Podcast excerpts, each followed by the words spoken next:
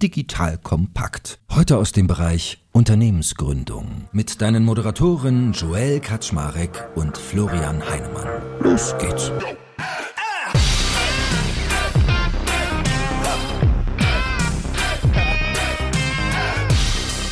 Hallo Leute, mein Name ist Joel Kaczmarek. Ich bin der Geschäftsführer von Digital Compact und heute haben wir wieder eine Unicorn-Runde. Was heißt das? Wir hatten ja schon mehrere Folgen, wo wir darüber gesprochen haben, wie man vom Startup zum Unicorn kommt. Also zumindest, wie man die Erfolgswahrscheinlichkeit dessen erhöht.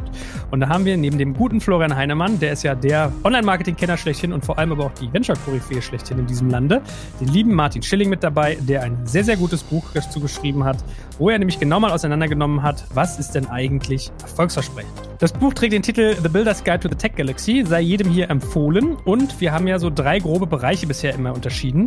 Erstens einen guten Nordstern setzen, also die Ausrichtung klar kriegen. Zweitens mit AAA-Teams arbeiten, da reden wir also sehr viel über HR und Recruiting. Und drittens funktionale Exzellenz. Dann haben wir angefangen, diese Themen sukzessive tiefer zu legen. Das heißt, wir haben schon mal über Produktmanagement geredet, über Technologie, B2C-Marketing und heute die nächste Folge dazu, nämlich B2B-Sales. Also Geschäftskundenvertrieb heute unser Thema. Und auch auch da werden wir wieder über sechs typische Fehler sprechen, die es zu vermeiden gilt, wenn man denn skalieren will. So, that being said, ihr beiden. Herzlich willkommen. Thema Sales. Apropos, habe ich euch gut verkauft. Ist, glaube ich, ganz okay, ne? Super, Joel, wie immer. Vielen ja, Dank. Wahnsinn, Hi, Florian. Du bist eine absolute Sales-Granate. Dankeschön, Dankeschön. Lange für geübt. Martin, wie sind deine Bucheinnahmen, sag mal, wenn ich hier immer schon dein Buch bei der Folge bewerbe? Also wenn man einen Harry Potter schreibt, dann wird man Millionär oder Milliardär. Das ist beim Fachbuch in der Regel nicht der Fall, aber wir sind sehr zufrieden, dass es in der Community gut ankommt. Ja, und es ist dein Door-Opener, am, am, großen Tisch mit guten Leuten zu sitzen. Und dann freuen wir uns, dass du auch mal hier den Kindertisch wieder noch nimmst mit Florian und mir. Von daher. ich fühle mich Nein. geehrt bei euch, keine Frage. Spaß beiseite. Und ich glaube, wir haben die letzte Mal schon zu deiner neuen Rolle bei Texas gratuliert. Von daher, aber starten wir mal rein. Wir wollen ja über Fehler reden und wie man sie vermeidet. Fehler 1. Die falschen Schlüsselergebnisse des B2C-Marketing-Bereichs messen. Also wir reden über Metriken im Prinzip, was man messen sollte im Sales-Part. Und starte doch mal, was ist so dein Gedanke dazu? Gerne.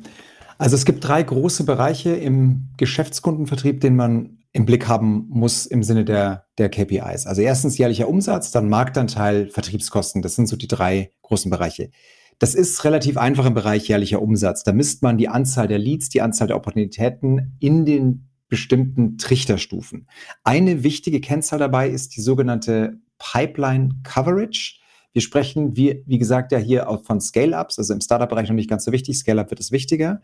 Pipeline Coverage, also die Trichterdeckung beschreibt das Verhältnis des offenen Verkaufsziels gegen Ende des Quartals mit dem derzeitigen Wert der Opportunitäten im Funnel. Also das heißt ganz einfach, du hast ein Sales-Ziel von halben Millionen im Quartal Du bist vielleicht in Woche zwei des Quartals, hast noch 400.000 offen und die Werte deiner Opportunitäten, also möglichen Verträge im Trichter sind vielleicht 800.000, dann hast du eine Coverage von 2 zu 1. Marke, Zielmarke von vielen Sales und, und B2B-Startups ist 3 zu 1 bis 5 zu 1. Also man versucht in der Regel dreimal bis fünfmal so viel Werte im Trichter zu haben, wie du das Ziel noch offen hast bis zum Ende des Quartals. Wenn du eine starke Marke hast, Wettbewerbs schwacher Markt oder du Add-ons verkaufst, dann kann das auch mal runtergehen auf 2 zu 1 bis 3 zu 1. So, das ist ein typischer Kennzahl beim jährlichen Umsatz. Marktanteil, da ist das Thema, ein guter Chief Revenue Officer hält die Nischen im Fokus. Also sowas wie, wie viel Prozent Marktanteil haben wir denn erreicht, wenn wir jetzt CRM-Systeme verkaufen bei deutschen Automobilzulieferern? Wenn du da auf einem bestimmten Prozentsatz bist, also 60, 70 Prozent, dann wirst du andere Nischen anpacken müssen. Also deswegen weitere Kennzahl, die wichtig ist, die Marktanteile in den Nischen. Und dann zum Schluss Vertriebskosten, gar relativ einfach. Was kostet mich denn jetzt der Vertrieb pro Kunde? Und da ist eine Faustregel, man kann bis zu einem Euro Vertriebskosten ausgeben, um ein Euro jährlichen Umsatz zu kreieren. Gut, also nochmal für diejenigen, die in Mathematik in der Schule jetzt nicht so die Heroes waren. Wir haben ja jetzt quasi eine schöne Formel gebaut bekommen von Martin. Also ihr müsst euch eine Rechnung vorstellen, ein horizontaler Strich. Oberhalb steht der jährliche Umsatz mal die Kundenbildung mal den Marktanteil und unten drunter die Vertriebskosten. So. Ich meine ja mit Gero Decker auch immer fleißig Sales-Podcasts, die jedem mal hier ans Herz gelegt werden. Und wir haben da auch schon mal über Metriken gesprochen und was man sich eigentlich für KPIs anguckt. Vielleicht ist ja mal eine gute Brücke sozusagen zum lieben Florian, weil du bist ja numbers-driven, bis der Arzt kommt. Also im Marketing ist das ja quasi par excellence ein Thema.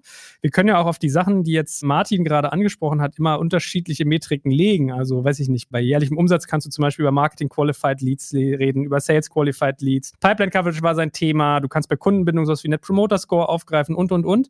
Wenn du jetzt mal so ein bisschen Satellitenblick einnimmst, Messbarkeit, Schlüsselergebnisse im B2B-Sales, was würdest du sagen, ist wichtig? Ja, ich glaube, das Wichtige ist erstmal auch, dass es sozusagen für die komplette Kette überhaupt eine Visibilität gibt und eine Datenkonsistenz. Ne? Und das ist im, im B2B-Bereich ja ein bisschen schwieriger häufig als im B2C-Bereich. Wobei auch im B2C-Bereich wird es auch mal schwieriger, da aufgrund solcher Sachen jetzt wie iOS-Updates, Cookie-Blocking und so weiter.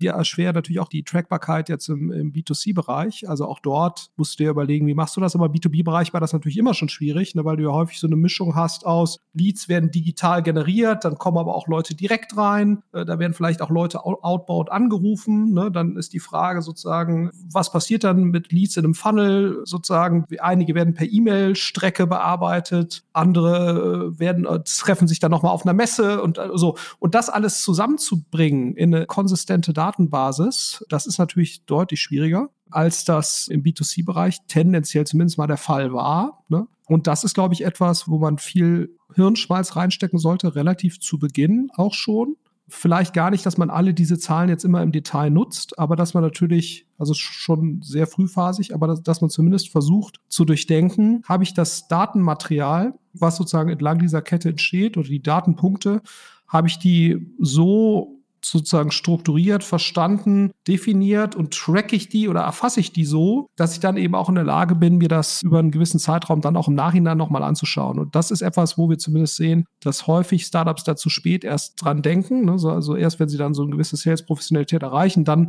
guckt man sich dieses Tracking-Thema nochmal an oder das Datenerfassungsthema und dann fängt man an, da gewisse Dinge zu korrigieren. Und ich glaube, das lohnt sich, glaube ich, schon da von Anfang an drüber nachzudenken, was ist sozusagen mein Data Hub, also in welchem System erfasse ich das zumindest? Und wie sorge ich dann auch dafür, dass da Telefongespräche erfasst werden oder Messebesuche und so weiter. Also, dass ich sozusagen diese Heterogenität der Datenquellen mir frühzeitig überlege, wie gehe ich eigentlich damit um? um dann eben auch sozusagen so ein systematisches Learning eben zu erreichen.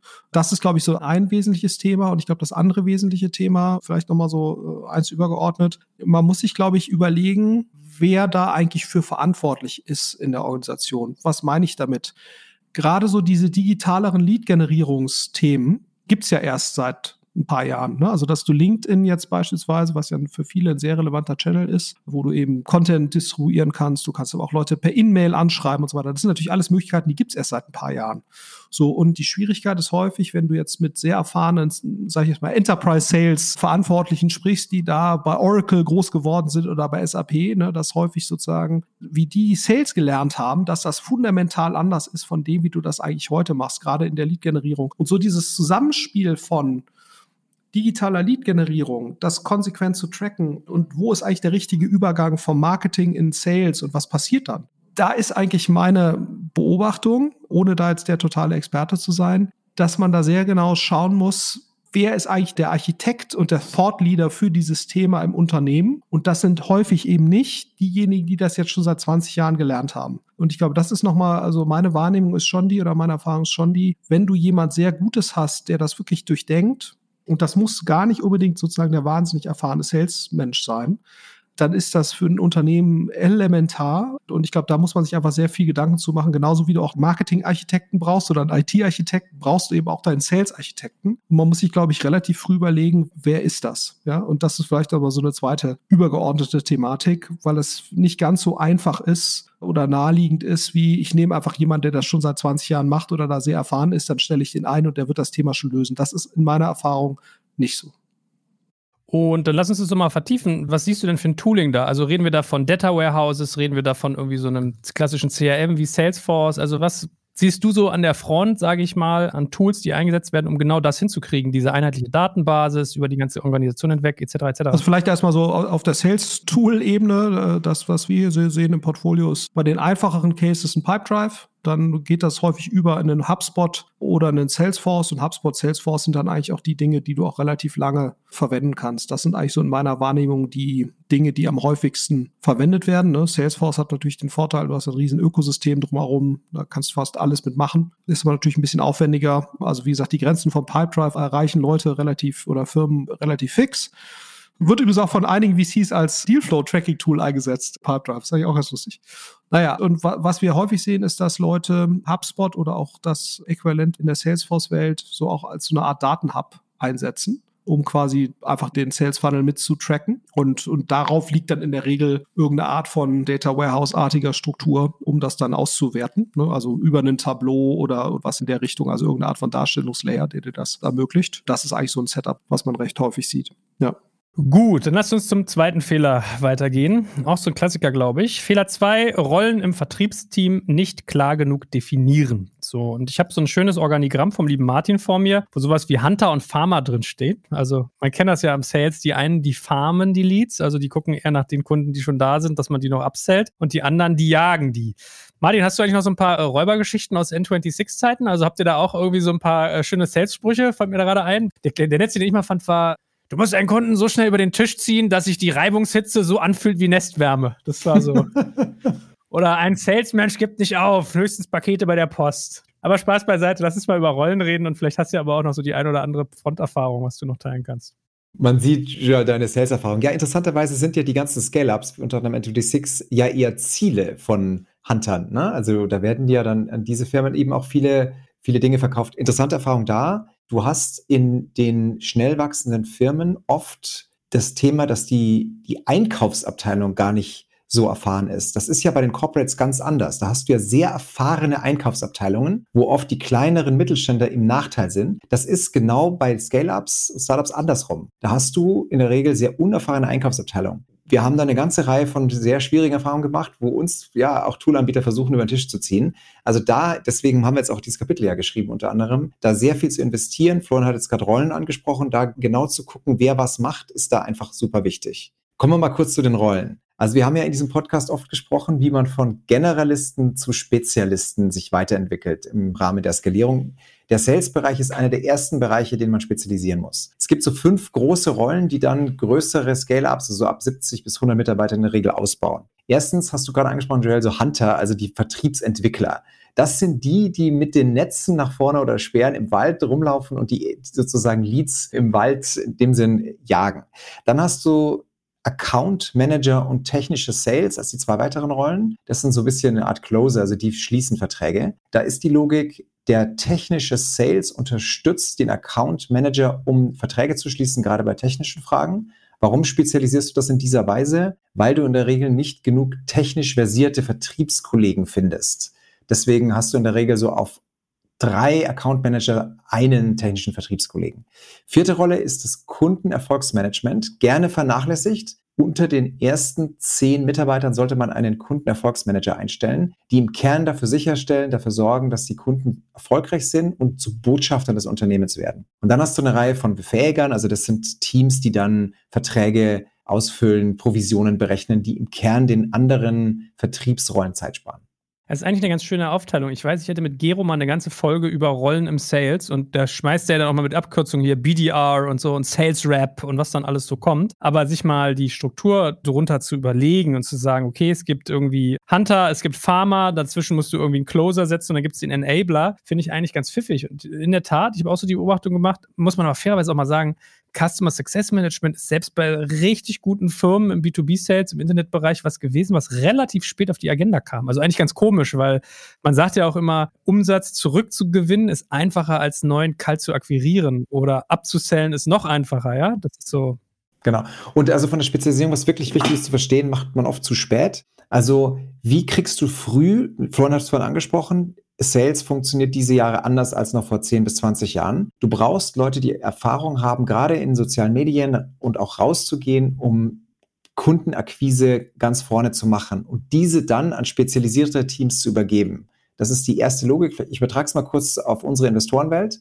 Also wir bei Texters haben ein europäisches sogenanntes Sourcing-Team. Das spricht, also vielleicht Kontext, wir als Investoren schütten ja nicht nur großzügig Geld über Startups aus, sondern wir bewerben uns ja auch bei Startups. Und dieses Team spricht europaweit Startups an und führt mit den Ersttelefonate, um zu gucken, ob sie Interesse haben. Und dann geben die uns quasi diese Leads an die lokalen Acceleratoren weiter. Also das ist so eine typische Spezialisierung von einem Sales Development oder Geschäftsentwickler, der dann das weitergibt an die nächste Stufe. Und ich sag mal so rum, du hast es jetzt ja von der Rolle her aufgeteilt. Man kann ja Vertriebsteams auch nach anderen Kriterien schneiden, zum Beispiel nach Geografie oder nach Branchen. Was waren da so deine Beobachtungen am Markt? Ja, das sind genau, gute Frage, Joel. Das sind die zwei Kerndimensionen. Also die gerade beschriebene Rolle macht in der Regel immer Sinn. Und dann hast du noch quasi parallel dazu laufen eine Länderlogik. Also du hast dann in der Regel einen Leiter der Vertriebsentwicklung, der sitzt in der Zentrale vielleicht in Deutschland und dann hast du aber lokale, länderspezifische Vertriebsentwicklungsteams oder branchenspezifisch. Das kommt jetzt sehr stark darauf an. Das geht so oder so.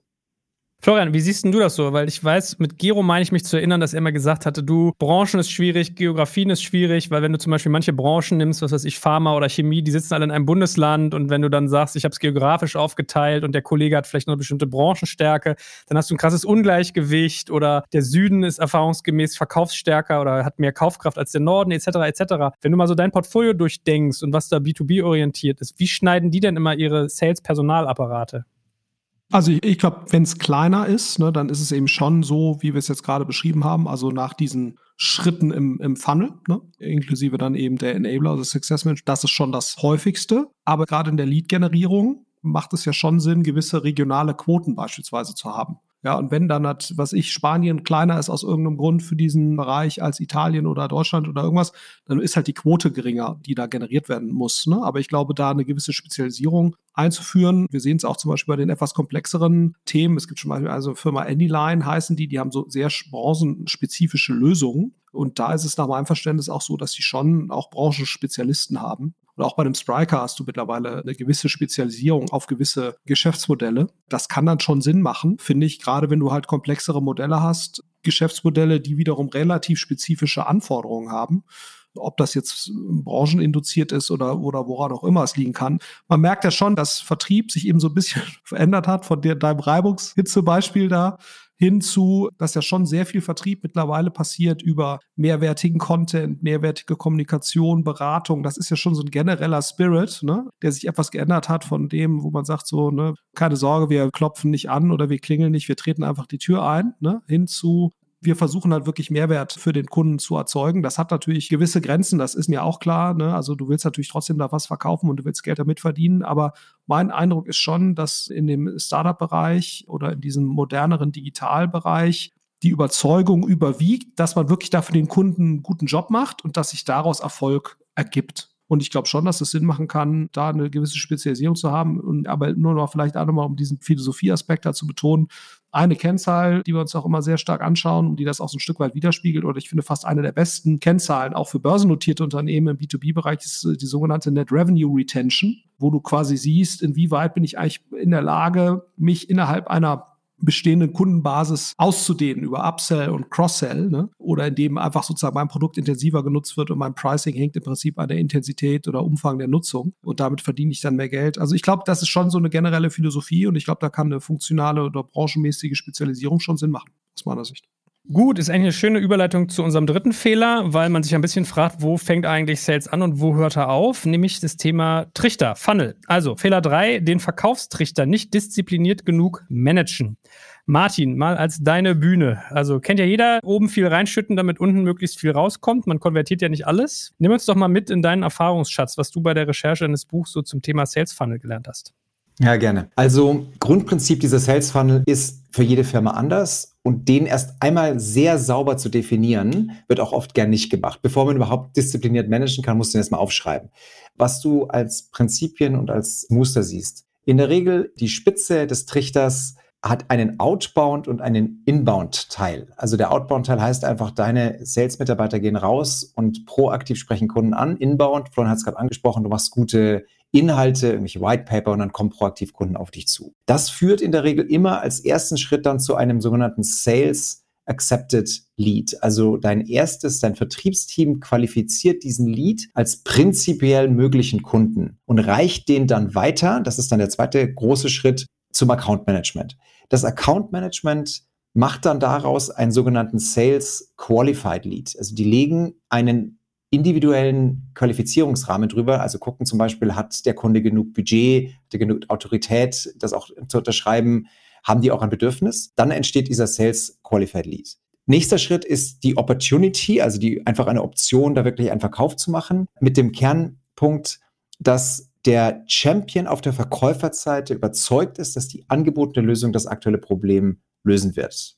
Typische Definition da. Nächster Schritt, Anbieter der Wahl. Man bekommt die mündliche Zusicherung des Kunden, dass intern Einigkeit bestehen, dass das Startup die Wahl Nummer eins ist. Und man hat auch schon erstes Verständnis über Preisrahmen und Roadmap für die Umsetzung. Dann kommen die Vertragsverhandlungen als nächster Schritt, das sogenannte Redlining des Vertrags. Also ne, da wird der Vertrag zwischen beiden Seiten ausgetauscht und nochmal detailliert angepasst dann mündliche Zusage, dann Geschäftsabschluss. Wir haben das im Buch genau aufgeschrieben und auch, Joel, du hast ja auch nochmal gesagt, du hast mit Gero da auch nochmal detaillierter drüber gesprochen in eurem Podcast. Das sind so typische Trichterschritte.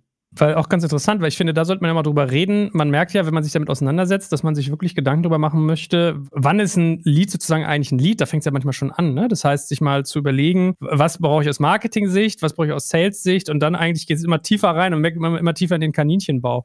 Florian, hast du ein bisschen Ergänzung? Also wenn du mal als jemand, der sich viel über sowas Gedanken macht, draufblickst, wie betrachtest du solche Trichter? Also vielleicht nur ein Hinweis dazu noch ich glaube, es hängt immer sehr vom jeweiligen Modell oder Geschäftsmodell ab. Das werde ich auch mal gefragt, sozusagen, was sind realistische Quoten, ne, um jetzt von, sich von Trichterschritt zu Trichterschritt zu bewegen. Und da muss man bei Benchmarking aus meiner Sicht sehr vorsichtig sein, weil das schon sehr stark eben davon abhängt, welche Art von Geschäftsmodell du hast, wie teuer das ist, wie komplex das ist und so weiter so ein bisschen wie bei E-Commerce, wo man auch sagen kann, es gibt manche E-Commerce-Modelle, da ist 10% Conversion gut, es gibt andere, da ist 1% Conversion gut. Ne? Und das ist hier schon so ein bisschen ähnlich in meiner Erfahrung. Deswegen muss man sich das, glaube ich, ein bisschen anschauen, was ist quasi die natürliche Conversion-Quote im jeweiligen Geschäftsmodell und im jeweiligen Setting. Das ist nicht immer gleich. Und da muss man, glaube ich, so ein bisschen aufpassen mit Benchmarking. Ansonsten eigentlich keine Ergänzung. Ne? Martin, vielleicht sonst noch mal eine übergeordnete Frage. Also der Fehler lautet ja, den Verkaufstrichter nicht diszipliniert genug managen. Also wir haben ja jetzt quasi über eine Sales-Trichter-Struktur gesprochen. Wem obliegt denn eigentlich das Aufsetzen und das Managen genau dieser Struktur? Wo verortest du das denn? Also in einem noch eher jungen Scale-Up, sagen wir mal 100 Mitarbeiter, muss da sicherlich der Chief Revenue Officer oder wer auch immer auf dem Executive Team dafür verantwortlich ist, da direkt mit reingehen. Wichtig ist hier, Disziplin, da regelmäßig in den Funnel reinzugucken und die Zahlen zu messen. In der Regel hast du zwei Typen von Meetings, die du dafür aufsetzt. Das eine ist so eine Art wöchentliches Deal-Review-Meeting. Das kann jemand vom Executive Team mitmachen, muss nicht unbedingt, aber da muss eine höhere Führungskraft dabei sein, wo jeder einzelne Vertriebsmitarbeiter gefragt wird, pro Deal, wo stehst du denn damit? Also, was könnte hier noch schiefgehen mit dem Deal? Was ist denn jetzt das genaue Geschäftsmodell, warum unsere Lösung für den Kunden gut ist? So, wie, wie können wir verhindern, dass der mögliche Kunde noch abwandert? Also dieses Deal Review auf der Deal-Ebene ist ein wichtiges Meeting, was man macht. Und das zweite ist einen Vertriebstrichter Überblicks-Meeting. Also du guckst in dem Meeting, gerne auch mit dem Chief Revenue Officer. Hast du gegeben der Ziele genug Leads, genug Verkaufsmöglichkeiten in den jeweiligen Trichterstufen? Und das kann ich nicht genug betonen, das ist was Kulturelles. Wir, wir im Startup-Bereich lieben wir es ja, da sehr frei zu arbeiten und eben nicht so im angstgetriebenen Corporate-Modus. An der Stelle ist Disziplin extrem wichtig.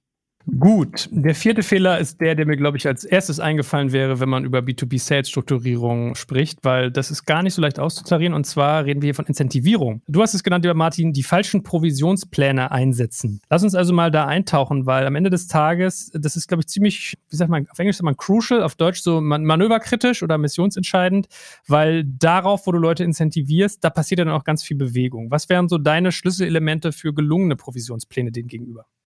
Lass mal vielleicht kurz einmal über die Philosophie davor sprechen. Da würde mich auch Florians Meinung nochmal sehr interessieren. Also es gibt verschiedene Denkschulen bei Boni. Eine Denkschule bei Boni sagt, wenn du Leute einstellst, die aufgrund von einem Bonus härter, besser, schneller arbeiten, hast du die falschen Leute eingestellt. So im Sinne von, wenn du sehr gute Top-Talente einstellst, dann gib denen einfach ein bisschen mehr Geld und die brauchen keinen variablen Anteil. Ich gehöre dieser Schule an. Ich bin kein Fan von Bonus in Startups und Scale-Ups, aber das gilt nicht für den Sales-Bereich. Im Vertriebsbereich macht das sehr, sehr viel Sinn. Und ich weiß, und willst du es mal kurz kommentieren? Ich glaube, das ist eine entscheidende Frage.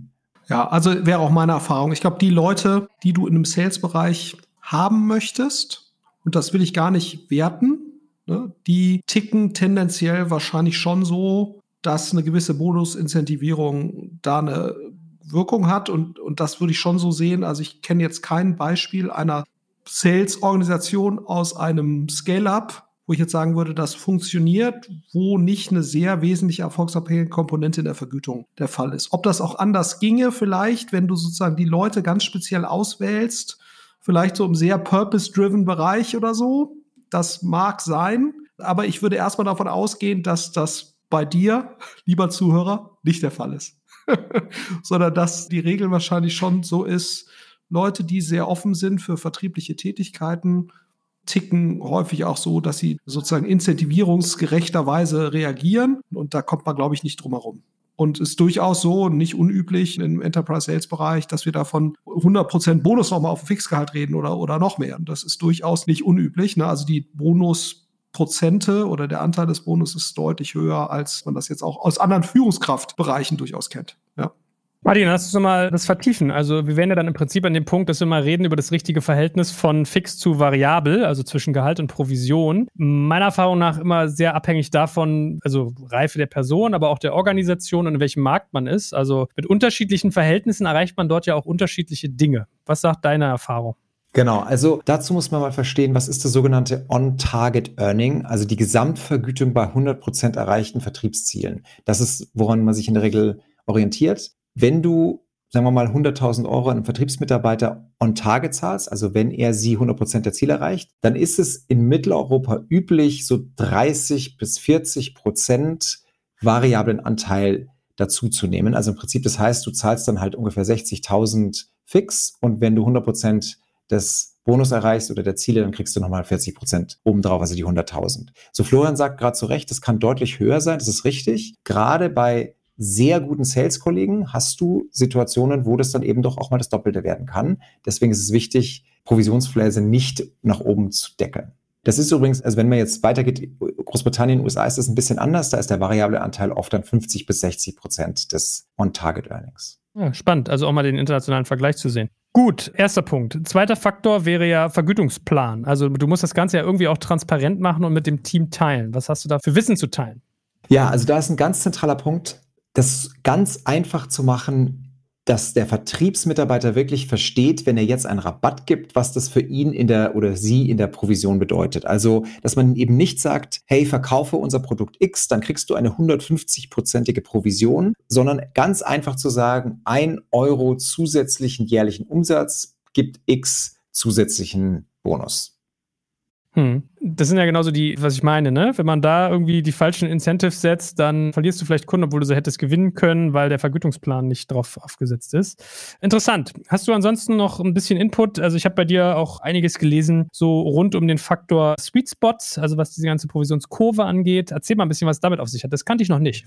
Ja, genau. Also, wo willst du denn deine Sales-Kollegen in der Regel, die Vertriebskollegen in der Regel hinbewegen? Also, wenn du jetzt sagst, du hast 100.000 Zielgehalt, bei 100% Bonuserreichung, da willst du ja in der Regel, dass die Kollegen ein bisschen drüber gehen. Und dann sagt man halt sowas wie, hey, zwischen 100 und, also wir wollen es in der Regel zwischen 100 und 150.000 verdienst. Das heißt, dass du, wenn du über deine Ziele verkaufst, einen Euro mehr, dass du so ab dann auch zwei Euro Provision bekommst. Also du hast so eine Art Beschleunigung der Provisionskurse ab einem gewissen Punkt und die flacht aber wieder ab. Also das heißt, die Logik ist im Prinzip, du versuchst in einen bestimmten Bereich zu kommen, wo es besonders attraktiv wird reinzulanden und dann flachst du die Kurve wieder ab damit die Kollegen nicht, die Sales, Vertriebskollegen nicht Abschlüsse, die sie kurz vor einem Monat noch machen könnten, ins nächste Quartal schieben.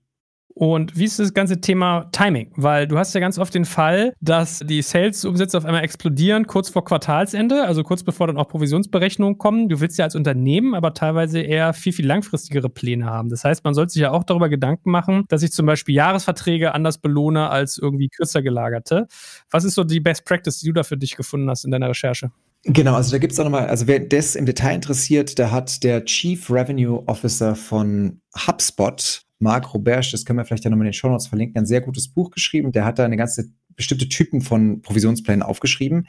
Einer der Logiken ist, die du gerade sagst, ist Art Kundenbindungspläne zu machen, wo du belohnst, wenn Mitarbeiter beispielsweise Umsätze verkaufen, die du sofort bekommst, also Vorauszahlungen, anstelle von monatlichem Umsatz. Das ist im Prinzip eine der Logiken, die man da machen kann.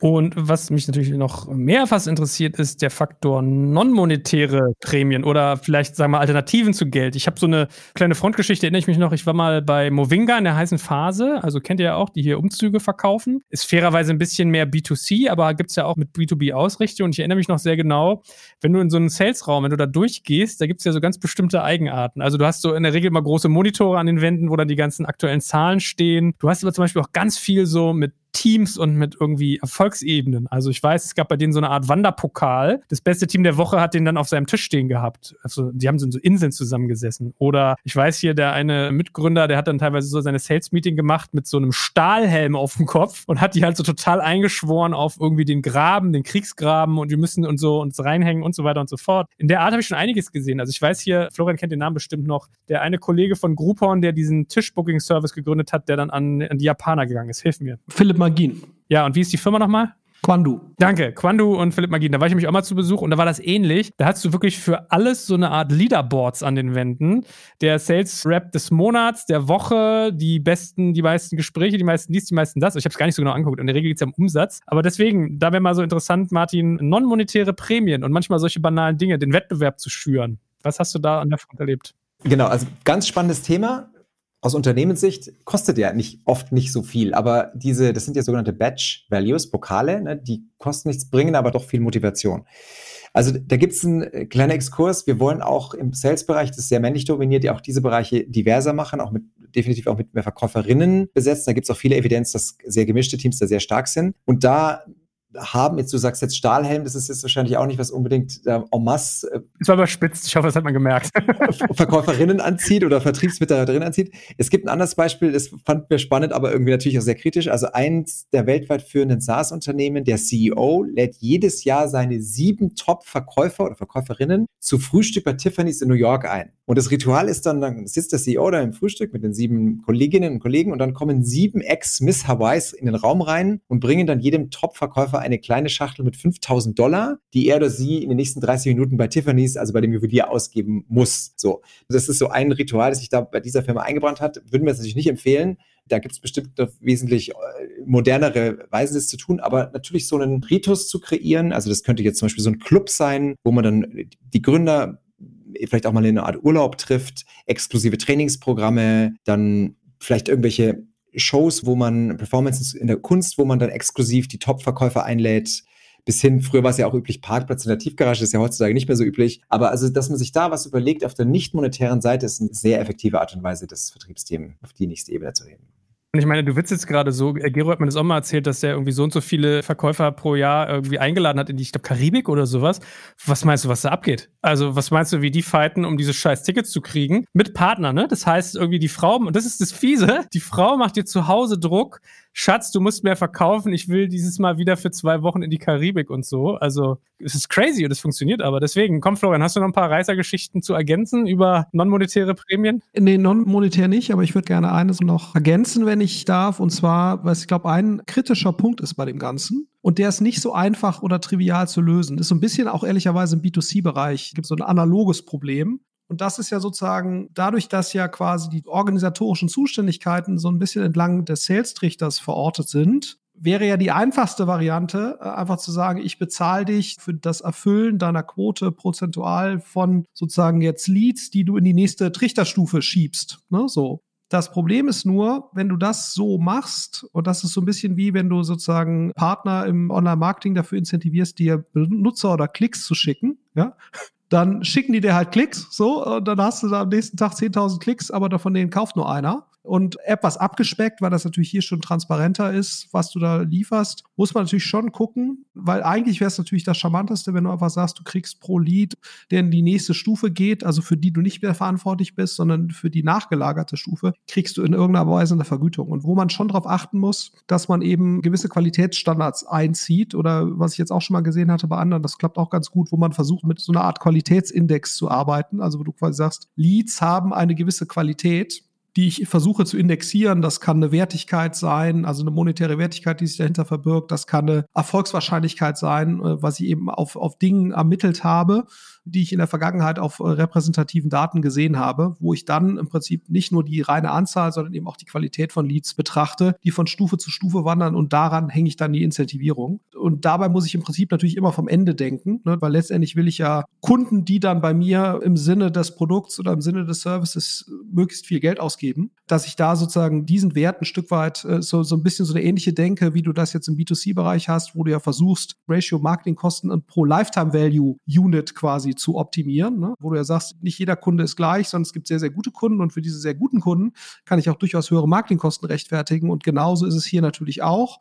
Nur ist die Zuordnung hier natürlich ein Stück weit schwieriger, weil die Sales-Zyklen ja häufig länger sind. Das heißt, im Nachhinein zu verstehen, wie gut waren eigentlich die Leads, die da reinkamen, ist eben schwieriger als im B2C-Bereich, wo du ja häufig, was ich, wo ein Kaufprozess eine Woche dauert und dann weißt du im Prinzip, wie gut waren die Kunden, die aus irgendeiner Quelle kamen.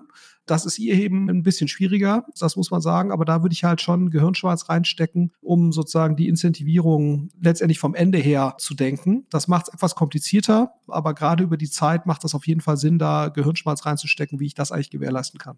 Gut, der vorletzte Fehler. Lieber Martin, das klingt ja ein bisschen was, was eigentlich für jeden Bereich gelten könnte. Zu wenig Vertriebstraining, also zu schlecht investiert in Ausbildung. Gibt es da im Sales sozusagen einen besonderen Druck, den du bemerkt hast?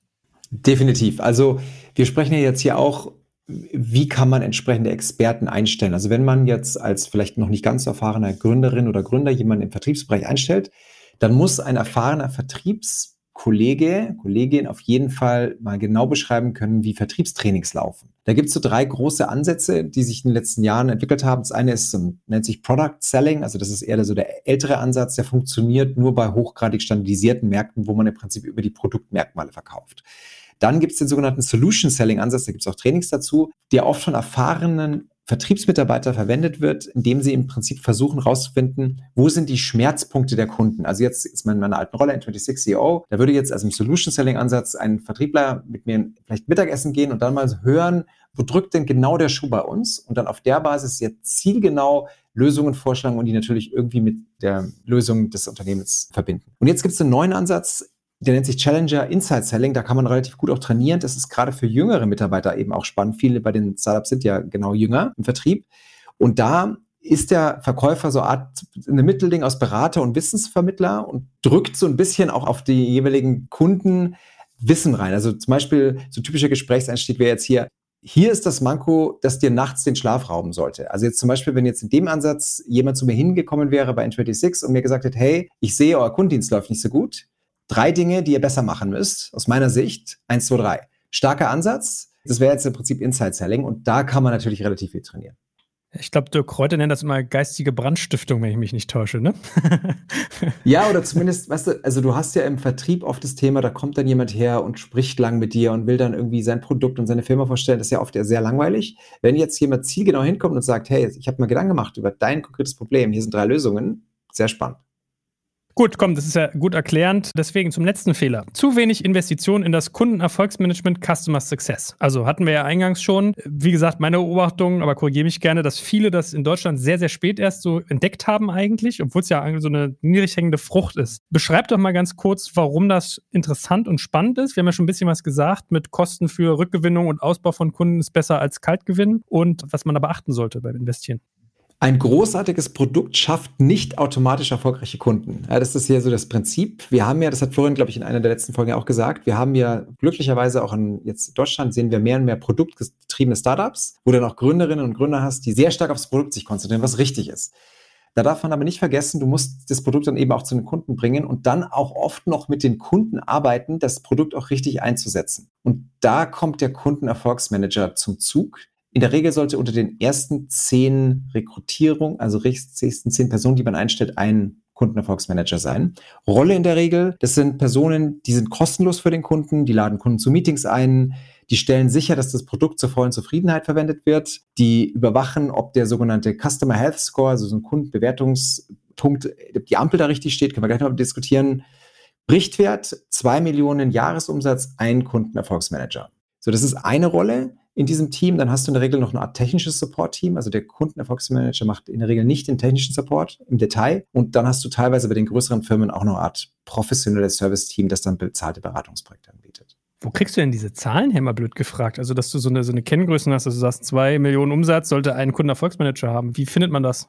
Du, wir haben ja mit 100 äh, internationalen Scale-Up-Experten gesprochen, haben uns da dann tief beschäftigt. Da gibt es auch ein paar Studien dazu, aber das sind in der Regel Daumenregeln, die aus Erfahrung kommen. Ah, okay, spannend, spannend, spannend. Gut, aber nochmal vertieft. Also, was ist denn vielleicht auch so der Zeitpunkt, an dem ich erkenne, dass ich sowas brauche? Habe ich dich richtig verstanden, dass du sagst, sowas würdest du schon relativ früh, nahezu von Anfang an aufziehen oder gibt es da so ein Momentum für? Also kann vielleicht Florian aus deiner Erfahrung auch nochmal kommentieren, also aus, was wir gehört haben und was wir jetzt auch sehen bei unseren Startups. Du brauchst natürlich erstmal ein Produkt, du musst an der Grenze von Produkt-Markt-Passung sein, Product-Market-Fit. So, dann die ersten Kunden und dann ist es ein guter Zeitpunkt. Also wenn du Kunden zu Botschaftern konvertieren kannst, gerade im B2B-Bereich ist das unfassbar wertvoll. Da sparst du so viel Geld und beschleunigst Wachstum. Ich würde auch das unterstreichen. Also ich würde auch sagen, dass am Anfang, bis du den Product Market Fit hast, ist wahrscheinlich das Customer Success Management typischerweise äh, einer der Gründer selbst oder von mir aus noch der Produktmanager, der das Produkt baut. Ne? Und dann macht es wahrscheinlich im nächsten Schritt Sinn, da wirklich jemand zu haben. Und ich glaube, das unterschätzt man immer so. Ne? Also man denkt ja immer, ich glaube, das ist auch nochmal für mich so eine der absoluten Kernerkenntnisse. Gerade in dem Moment, wenn du dich jetzt rausbewegst im Kundenkreis aus dieser Startup-Welt, ne? wo Leute Spaß haben, sowas auszuprobieren und da vielleicht auch so ein bisschen Interesse haben, sich in irgendwas reinzufuchsen, das ist nicht die Regel und das ist nicht der Massenmarkt. Und ich glaube, das ist eben wirklich sozusagen in dem Moment, wenn man in einen breiteren Kundenkreis reinwachsen will, dann muss man Kunden helfen und die erwarten das auch, ne, Produkte richtig zu nutzen. Und ich glaube, das ist für mich nochmal so eine Kernerkenntnis. Das kann man nicht früh genug machen. Und vielleicht noch eine Ergänzung dazu. Ein gut gemachtes Customer Success Management ist natürlich auch ein absoluter Kern-Inputgeber für die Weiterentwicklung des Produkts. Also das kann das Kernprodukt sein, aber das können natürlich auch, ne, wenn du dir jetzt so Produkte anguckst wie Cloudflare oder so, was die ja super machen, ist, dass sie halt anfangen mit einem Kernprodukt, einem Hook-Produkt, aber bestimmt jetzt fünf, sechs andere Sachen drumherum entwickelt haben, die sie dann ihren Kunden quasi cross-sellen können. Und das ist eigentlich meine Erfahrung, ist auch mein Verständnis, dass es in dem Fall so war. Der Input für das, was man noch so machen kann, kommt häufig aus dem Customer Success Management. Ne? Deswegen ist dieses Investment eben nicht nur sozusagen, sind nicht nur reine zusätzliche Vertriebskosten quasi, sondern wenn es gut gemacht ist. Deswegen macht es auch Sinn, da in gute Leute zu investieren, ne? die wirklich schlau sind und die abstrakt die Kundenprobleme verstehen können und was sich daraus noch an Themen ergibt. Ne? Also diese Net Revenue Retention, die ja so eine wichtige Kennzahl ist, die auch wesentlich in eine Bewertung einfließt. Ja? Je besser man das macht, desto höher hast du natürlich in der Regel deine Net Revenue Retention direkt, aber natürlich auch Net Revenue Retention, die resultiert aus Cross-Selling, Upselling und weiteren Aktivitäten dort. Deswegen macht das auf jeden Fall Sinn, dort zu investieren und ist wahrscheinlich sozusagen von den Jobs, die es in diesem Vertriebsfunnel so gibt, vermutlich der Job, der sozusagen für Leute, die sagen würden, oh, Vertrieb würde ich nie machen, ne, das ist so nicht meins. Das ist wahrscheinlich sozusagen der Job, den solche Leute am ehesten machen können, weil das eben wirklich 100 Prozent eigentlich so sein sollte, dass du halt im Sinne des Kunden agierst. Also ein gutes Customer Success Management ist auch so ein Stück weit vielleicht Counterpart sozusagen jetzt für den Produktmanager ne, intern, um wirklich eben sicherzustellen, dass es nicht nur das ist, was man sich irgendwie ausdenkt hier im, äh, im Berliner Headquarter, was der Kunde denn so machen sollte, sondern eben wirklich im Sinne des Kunden gemacht ist. Und deswegen kann man das, glaube ich, nicht überbewerten. Lass uns mal ganz kurz über die Bausteine und vielleicht auch die Verteilung von Customer Success sprechen. Also, wann setzt das ein? Also, passiert das erst, nachdem der Sales schon zustande kam? Oder ist das auch so eine begleitende Instanz, wenn man jemanden durch den Funnel führt und den vielleicht onboardet oder da bestimmte Sachen auch mal abfragt? Und woraus besteht das eigentlich? Also, was gehört dazu zu einem gelungenen, guten Customer Success Management?